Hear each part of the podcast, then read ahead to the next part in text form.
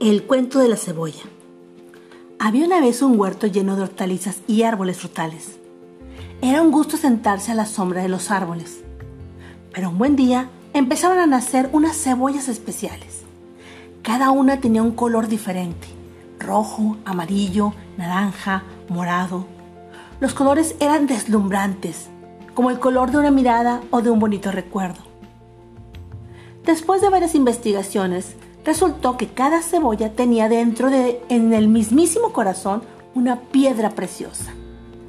Esta tenía un topacio, otra un rubí, otra una esmeralda. Pero por alguna incomprensible razón se empezó a decir que aquello era peligroso, inadecuado y hasta vergonzoso.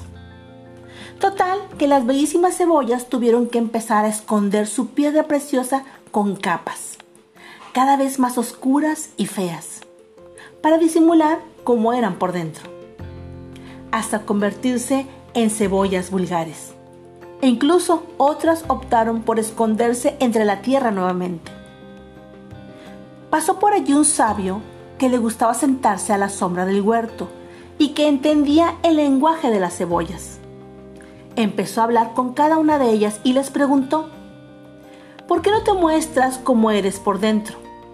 Unas contestaron, porque me obligaron a ser así.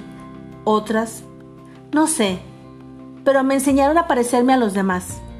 Otras más decían, porque me duele el rechazo. Todas coincidieron en que las capas se las fueron poniendo otras normales. Incluso ellas mismas lo hacían para evitar que les etiquetaran como algo raro.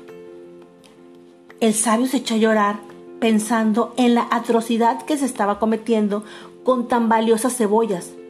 Y cuando la gente lo vio llorando, pensó que llorar ante las cebollas era de sabios. Por eso, desde ese día, todo el mundo llora cuando una cebolla nos abre su corazón.